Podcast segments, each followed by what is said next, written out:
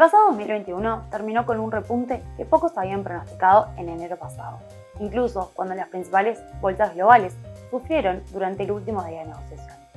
Luego de un año de recesión a causa de la pandemia del COVID-19, durante el 2021 el crecimiento económico llegó a su pico y comenzó a normalizarse.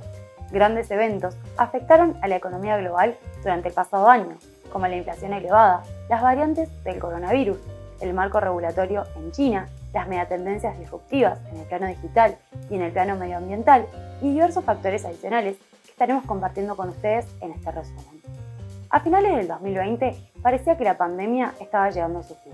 Estados Unidos, Israel, Europa y varios países latinoamericanos comenzaban a aplicar la dosis de la vacuna contra el COVID-19 en su población. Sin embargo, un fantasma comenzaba a amenazar el panorama alentador.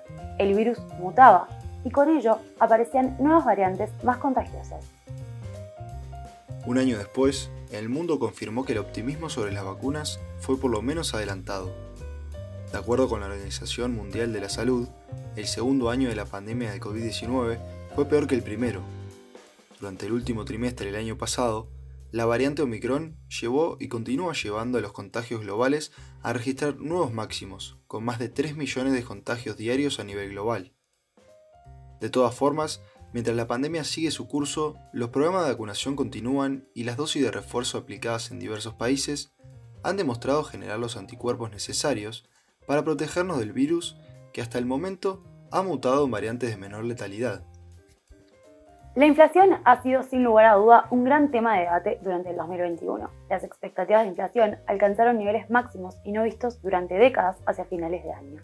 La causa de esto se debió principalmente a tres factores. En primer lugar, la rápida reactivación económica. A medida que la vacunación se hizo masiva mientras se transitaba el segundo año de la pandemia y los bloqueos comenzaron a levantarse, los consumidores compraron más y utilizaron gran parte de los ahorros que habían acumulado durante los bloqueos. En el mientras tanto, las empresas luchaban por poder cumplir con esta demanda reprimida a medida que las cadenas de suministro, gravemente golpeadas durante la pandemia, comenzaban lentamente a recuperarse. El segundo factor es el llamado efecto base. Para medir la inflación, los cambios de precios se comparan año tras año y durante el año pasado se compararon con los precios del apogeo de la pandemia, que eran excepcionalmente bajos. El tercer factor es el aumento de los precios de la energía. El petróleo, el gas y la electricidad vieron sus precios alcanzar niveles récord, influenciados por muchos factores como por ejemplo las sequías en Brasil, menos energía eólica en el Reino Unido y el frío invierno que se vivió tanto en Estados Unidos como en Europa. En este escenario, los bancos centrales comenzaron a cambiar el rumbo para poder paso a paso transitar hacia la nueva era post-pandemia. Tras haber empleado toda la munición a su alcance, los banqueros buscan ahora regresar a normalidad, sorteando la inflación, y han decidido hacerlo a velocidades distintas e incluso recorriendo vías diferentes. Mientras Inglaterra o Noruega han optado ya por subir tipos de interés y Estados Unidos planea hacerlo en el corriente de 2022, Europa se muestra más escéptico en el entendido de que la zona euro requiere todavía de una política expansiva para alcanzar una recuperación completa.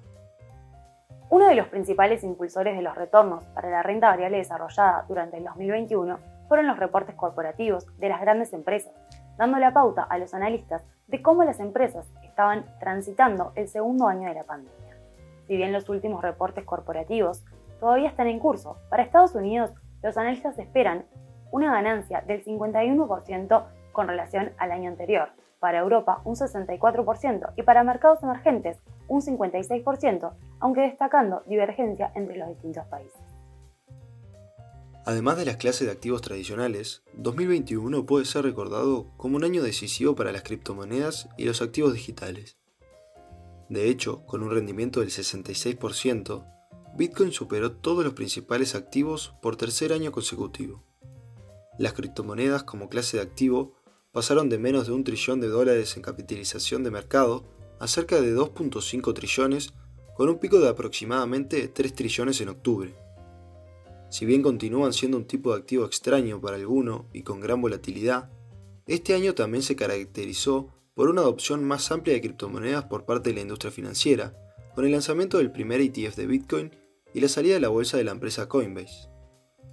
En este contexto, el mundo continuó funcionando de forma diferente, saliendo de la pandemia y adaptándose a las nuevas megatendencias que se vieron aceleradas por la pandemia del COVID-19. Para el 2021, la renta variable internacional registró rentabilidades positivas, a pesar de las grandes divergencias entre países, sectores y temas. El índice MSCI All Country World registró una ganancia de 20,14% durante todo el año.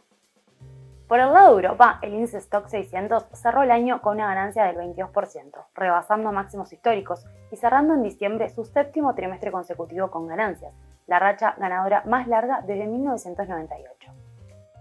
Debemos destacar específicamente la bolsa francesa, con una subida del 30% y batiendo también máximos históricos.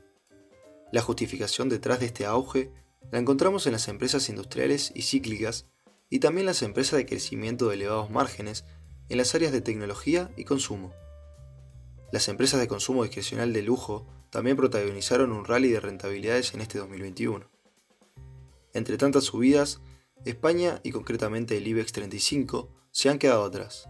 El IBEX cerró el año con una subida del 8%, que se trataría de un buen dato si no nos comparamos con el resto de los mercados. En Japón, el índice de referencia Nikkei 225 bajó y subió durante el año debido a la pandemia del COVID-19, a los Juegos Olímpicos de Tokio que se celebraron sin aficionados en las gradas y al cambio político que se dio en el gobierno del país. El índice Nikkei 225 cerró en 28.791,71, aumentando a un nivel que no se veía desde que Japón se encontraba en medio de una economía inflada por los activos hace 32 años.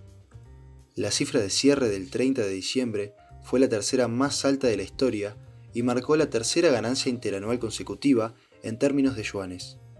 Si analizamos el rendimiento anual en dólares, el índice registró pérdidas de 5,96% para el año.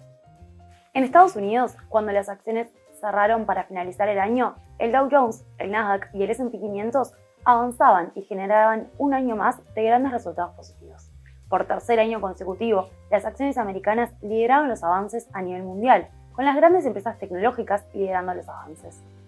El índice de referencia S&P 500 cerró el año en 4.766 puntos, con una ganancia de 28,68% y tan solo a 30 puntos de su cierre récord número 70, alcanzado a mediados de la última semana de diciembre. El valor de cierre estuvo lejos de los niveles pronosticados por los analistas en una encuesta de enero de 2021 el Nasdaq y el Dow Jones registraron ganancias de 22,21 y 20,95 respectivamente. La situación fue diferente en mercados emergentes, donde el índice MSCI Emerging Markets cerró el 2021 con pérdidas. El índice MSCI Emerging Markets finalizó el año con una caída de 4,60%, por debajo del índice MSCI World, de los mercados desarrollados en aproximadamente un 24%. Los tres mercados con mejor desempeño incluyeron a República Checa, los Emiratos Árabes Unidos y Arabia Saudita, y los tres mercados con peores resultados fueron Turquía, China y Perú. Si nos enfocamos en China, este pasado año ha sido sin duda inquietante para la mayoría de los inversores. La segunda economía del mundo se vio golpeada por una tormenta perfecta durante el 2021 y los últimos datos oficiales mostraron que la misma se ralentizó durante el pasado año. Dos factores han estado afectando la actividad empresarial en China. Estos son la inflación de materias primas y el bajo gasto de los consumidores. Ambos factores generan que los beneficios de las grandes empresas chinas se vean perjudicados. Durante el último año, China inició una ofensiva regulatoria dirigida a su gigante de Internet, introduciendo una serie de legislaciones sobre temas que van desde la lucha contra los monopolios hasta la seguridad de los datos. A su vez, Evergrande, el desarrollador inmobiliario más grande del país, está al borde del colapso y añadió más incertidumbre a la renta variable china, que se encontró entre lo de peor desempeño en el 2021. Sin desperdicio de lo anterior, la estabilidad será una prioridad para la economía china en el 2022, y así quedó plasmado en la Conferencia Central de Trabajo Económico, en la cual los líderes chinos enfatizaron que el trabajo económico en 2022 debe priorizar la estabilidad mientras se busca el progreso. Si bien advirtió que el desarrollo económico de China se enfrenta a la presión de la contracción de la demanda, los shocks de oferta y el debilitamiento de las expectativas, la reunión destacó la fuerte resistencia económica del país y los fundamentos sin cambios que sustentan el crecimiento a largo plazo. Con esto nos preparamos para un 2022 aún complejo, donde todavía vemos retos, considerando factores como las tasas de interés, que aún permanecen bajas, los cambios en las políticas de los bancos centrales, las altas valorizaciones de las acciones a nivel global y una volatilidad que entendemos prevalecerá durante gran parte del año. De todas maneras, esperamos un año que si bien presenta desafíos, también puede presentar buenas oportunidades. Hasta acá llegamos con nuestro resumen anual de noticias. Como siempre, cualquier consulta o comentario, los invitamos a que nos contacten a través de nuestro correo electrónico o teléfono. Los esperamos a todos en nuestra próxima edición con más noticias para compartir.